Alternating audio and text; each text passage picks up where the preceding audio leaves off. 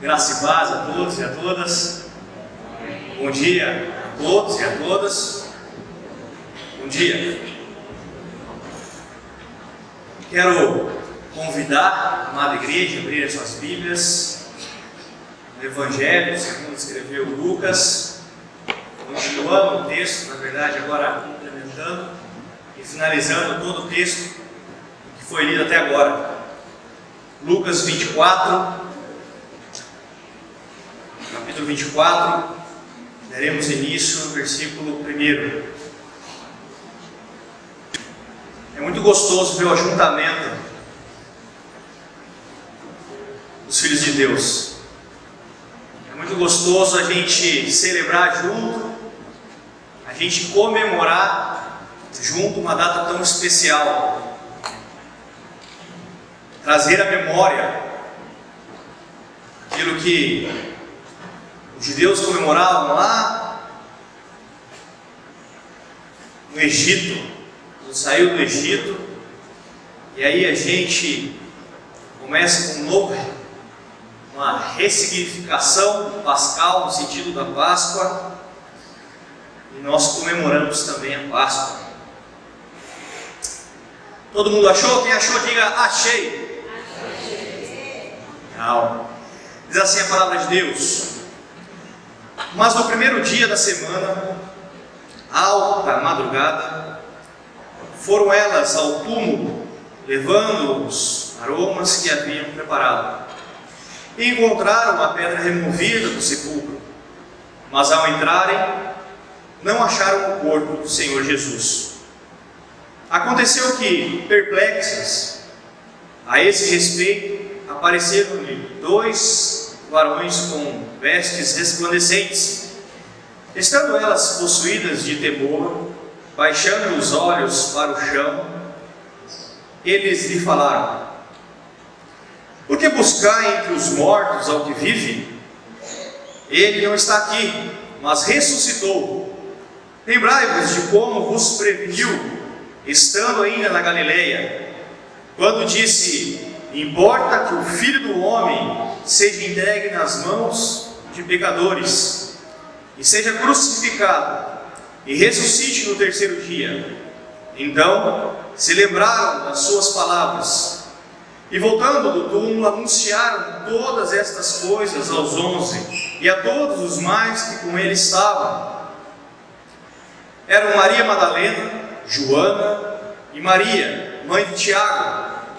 Também as demais que estavam com elas confirmaram estas coisas aos apóstolos. Tais palavras lhes pareciam como um delírio e não acreditaram nelas. Pedro, porém, levantando-se, correu ao sepulcro e baixando-se, nada mais viu, senão os lençóis de linho. Retirou-se para casa maravilhado do que havia acontecido. Amém? Amados irmãos, ao preparar o sermão, preparar a palavra para essa data tão importante, talvez uma das datas mais importantes do calendário cristão, e ao ler e reler já há algum tempo, algumas semanas, para ser mais, mais exato, eu me perguntava o que será que Deus quer dizer com esse trecho, por que essa perícope, esse... Lucas narra dessa forma, e aí li, reli, e a primeira coisa que me vem à mente, a primeira ideia que me traz ao ler o verso, esse, essa, esse trecho da mensagem, é o que precede a mensagem, um pouco antes. E ela se dá com o sepultamento de Jesus Cristo. Se a gente perceber, sexta-feira da paixão, quando Jesus Cristo inspira, entrega, fala a Deus, Pai, a Ti entrego meu espírito. Aí começa toda a correria. A sexta-feira é avançada. Está tarde. O sábado está próximo. A palavra de Deus diz que o sábado já estava brilhando. Estava por acontecer. Nós sabemos que um dos mandamentos é que os judeus não trabalhavam aos sábados. Então foi uma correria. Foi algo que José de Arimateia corre, pede para Pilatos o corpo. Só dá tempo de envoltá-la num linho, num lenço, num lençol e depositar o corpo num, num túmulo. Não dá tempo de preparar. E aí eles param. E as mulheres correm, preparando os bálsamos, as especiarias, os perfumes, já para deixar próximo para a primeira hora do domingo. A palavra de Deus diz que no sábado eles descansaram. No sábado eles ficaram em silêncio. E é muito significativo isso. Porque justamente vai mostrar para a gente quem é que vai nos salvar. Quando está as nossas mãos, cabe a gente fazer, cabe a gente trabalhar, cabe a gente buscar a Deus, cabe a gente procurar a Deus, cabe a gente viver as nossas vidas de acordo com a palavra de Deus. Só que há um momento em que nós nos damos conta de que nós não podemos ir além. Nós somos fisicamente limitados. Fisicamente limitados. E nós não conseguimos mais do que isso. E aí nós paramos. Nós devemos descansar descansar na palavra de Deus. O tema deste sermão é da desolação e morte para a esperança e vida. As mulheres se preparavam, as mulheres correram, as mulheres fizeram tudo o que podia, podiam. José de Mateia também mas teve um momento que parou. Isso significa que quando a gente para e quando a gente reconhece a nossa limitação, quando a gente reconhece que nós não podemos ir além, nós devemos descansar no Senhor. E aí Deus, que é o Senhor do sábado, que é o Senhor do universo, começa a trabalhar. A palavra de Deus diz que a salvação pertence ao Senhor. Toda obra salvífica, do início ao fim, é Deus que faz. Em Adão a gente vê, quando ele come do fruto do conhecimento do bom, do bem e do mal, é como se ele tivesse acionado uma bomba relógio para todos os seres humanos. E essa bomba relógio começa a contar nas nossas vidas quando nós nascemos. E quando nós nascemos, é o primeiro dia que nós caminhamos para a morte. A nossa vida seria caminhar para a morte. Quando se introduziu o pecado no mundo, também veio o seu salário. A palavra de Deus diz que o salário do pecado é a morte. Então nós temos esse esse drama existencial, esse drama espiritual nas nossas vidas. E Deus trabalhou durante todo esse tempo para nos tirar, para resolver essa conta que nós não conseguimos fazer, nós não conseguíamos fechar. A salvação pertence ao Senhor. Toda a história da Bíblia eu ouvi alguns dias atrás, pastor Marcos, no seu sermão, dizer que a história da Bíblia, a história narrada na Bíblia, toda a narrativa é uma história de amor. É uma história que nos encoraja, que nos dá esperança para vivermos, mesmo diante da faceta da morte, mesmo olhando o nosso destino. E aí as mulheres, depois desse interlúdio, na primeira hora do dia, do sábado, elas correm os preparativos. Mas elas não sabem que nesse interlúdio, Deus agiu poderosamente. Deus concluiu ali a sua maior luta, a luta que nós deveríamos, ou a luta que nós, o drama que nós causamos. E aí quando ela vai, elas vão para o túmulo, elas chegam com todos os preparativos que tinham, tinham providenciado, certas de quê? Que o corpo de Cristo, o corpo de Jesus, estava ali. Mas quando elas percebem, quando elas veem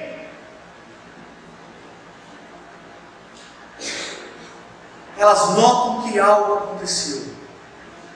Elas veem que algo aconteceu. Isso é outro ponto que nos chama a atenção.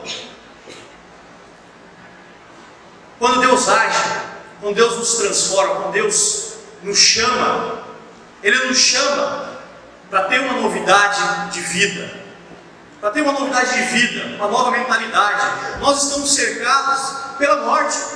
Nós nascemos, vivemos. A teologia fala que nós nos procriamos, né? procriamos. E aí então vem a morte. O nosso cenário é marcado pela morte. Esse mês, esses últimos 15 dias, 30 dias, Quantos de nós perdemos um ente querido? Inúmeros. E não é algo novo. A gente já sabe que isso vai acontecer.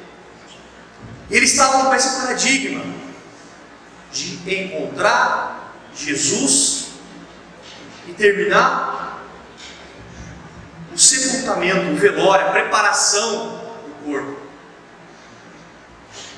de Cristo.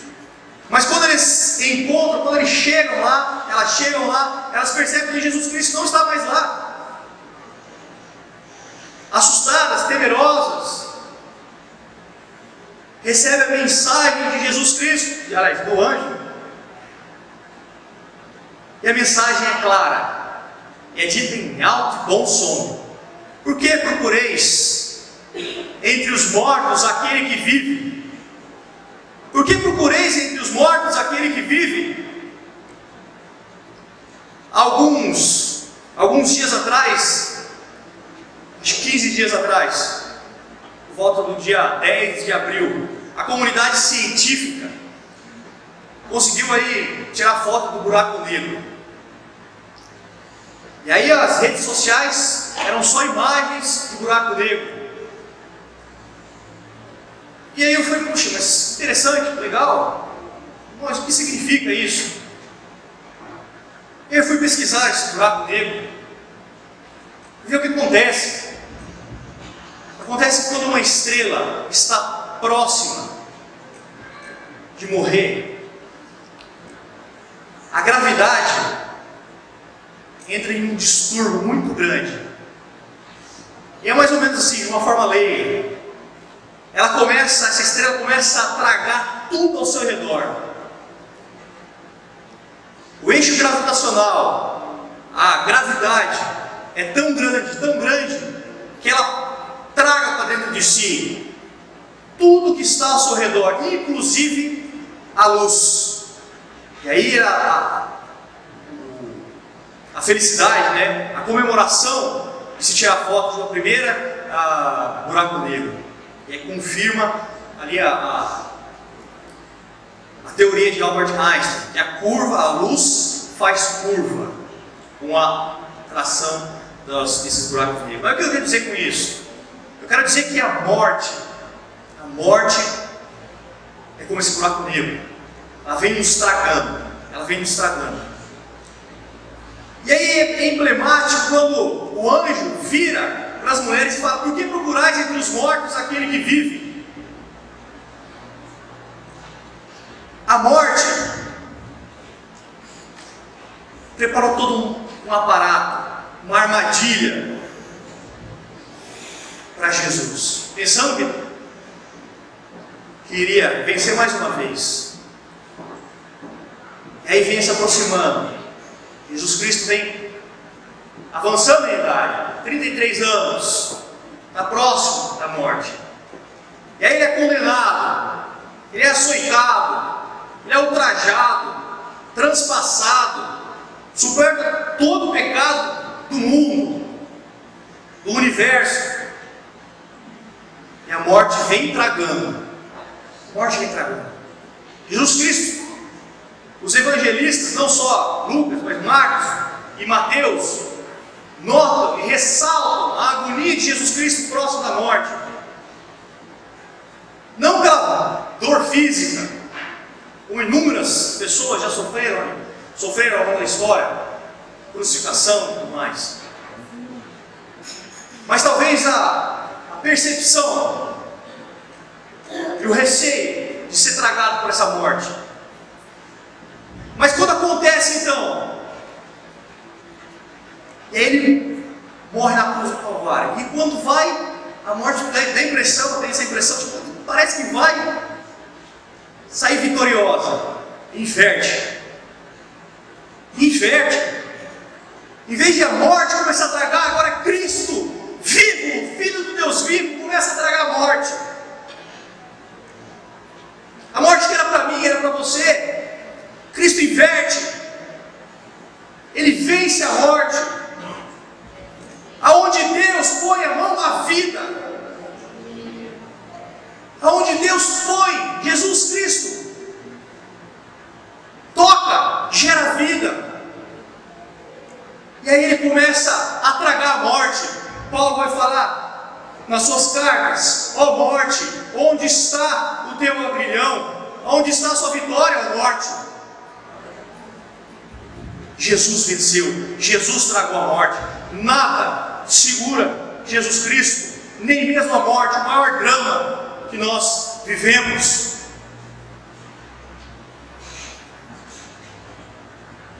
A partir disso, Lucas começa a narrar, ele muda o tom, ele dá um outro título a Jesus: do Deus vivo, aquele que vive. Relembrando o Antigo Testamento, o qual nos refere a Deus como Deus vivo. Inúmeros profetas, ao escreverem sobre Deus, o tratam como Deus vivo. Agora, Lucas, no Novo Testamento, começa a trabalhar, começa a falar, muda o título de Jesus como Cristo, o Senhor, o Deus vivo. Deus nos dá um novo paradigma, agora o paradigma de vida. E a ressurreição de Jesus reside a nossa esperança. Se na cruz foram, nós fomos pregados, nós fomos perdoados, os nossos pecados foram redimidos, nós conseguimos toda a nossa nosso perdão, a dívida foi paga. É na ressurreição de Cristo que tudo vai confirmar. É na ressurreição de Cristo que nós somos regenerados. Na ressurreição de Cristo nós somos justificados. É na ressurreição de Cristo que nós recebemos a vida, não mais a morte. A morte não mais nos alcançará.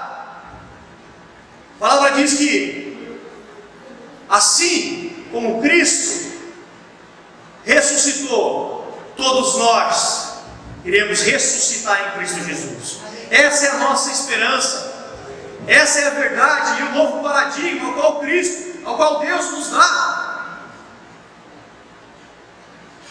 O paradigma do amor, o paradigma da salvação, o paradigma ao qual a morte não mais nos alcança.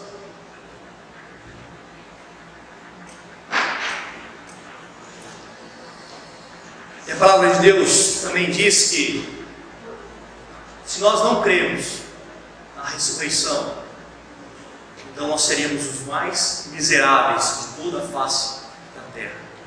criatura mais miserável de todas. Não mais que veros meros miseráveis. Mas nós somos chamados a viver a plenitude, viver a alegria, viver toda a vida que Cristo nos dá em seu amor, em sua reconciliação, em nossa regeneração. A morte não pôde segurar. Nada pode segurar. As trevas não seguraram. A cruz não segurou. Agora Ele nos, nos traga, agora Jesus nos chama, pela Sua maravilhosa graça. Agora Jesus é como se fosse esse, esse buraco negro, só que não da morte, da vida. Quando nós ouvimos falar de Jesus Cristo, do seu amor, nós nos aproximamos. Nós somos atraídos pela cruz. Nós somos atraídos pelo amor. Jesus Cristo é uma espécie abençoada, totalmente revigorada de Midas, na mitologia grega. Em Midas, Midas, onde põe a mão, vira ouro. Só que nisso gera também a morte. Gera morte. Vai pegar uma maçã para comer, vira ouro. Mas Jesus Cristo que põe a mão traz vida, traz um ressignificado. A cruz outrora era um sinal maldito, um sinal de desgraça, um sinal horrendo. Quem teve a, a oportunidade de participar do Milhão dos Cubas, o culto de sexta-feira da Paixão, o reverendo Marcos diz que era o pior xingamento que alguém poderia sofrer. Ele falou: você vai ser crucificado. Talvez seria a mesma coisa de, de dizer: você vai para o inferno. Aonde Cristo põe a mão, a vida, a salvação. Se no Antigo Testamento nós vemos Deus agir com poderosa, livrando, dando sentido da Páscoa, tirando seu povo da escravidão do Egito para uma vida em liberdade. No Novo Testamento nós vemos Deus se encarnar. Deus tomando a forma do ser humano, se rebaixando, se humilhando para nos salvar, agora para nos livrar, livrar da escravidão do pecado, para nos levar à vida. Que esse sinal de amor, que esse sinal de vida em Cristo Jesus, a verdadeira vida que só pode haver em Cristo Jesus, possa fazer sentido na sua vida. E quando nós olharmos para Cristo, nós podemos, possamos enxergar um Deus vivo, aquele que vive, aquele que o inferno não segurou, aquele que a morte não segurou, mas aquele que deu o ressignificado a toda a nossa existência, nos deu a esperança, nos deu a alegria e a vontade de viver. Amém? Amém. Tu és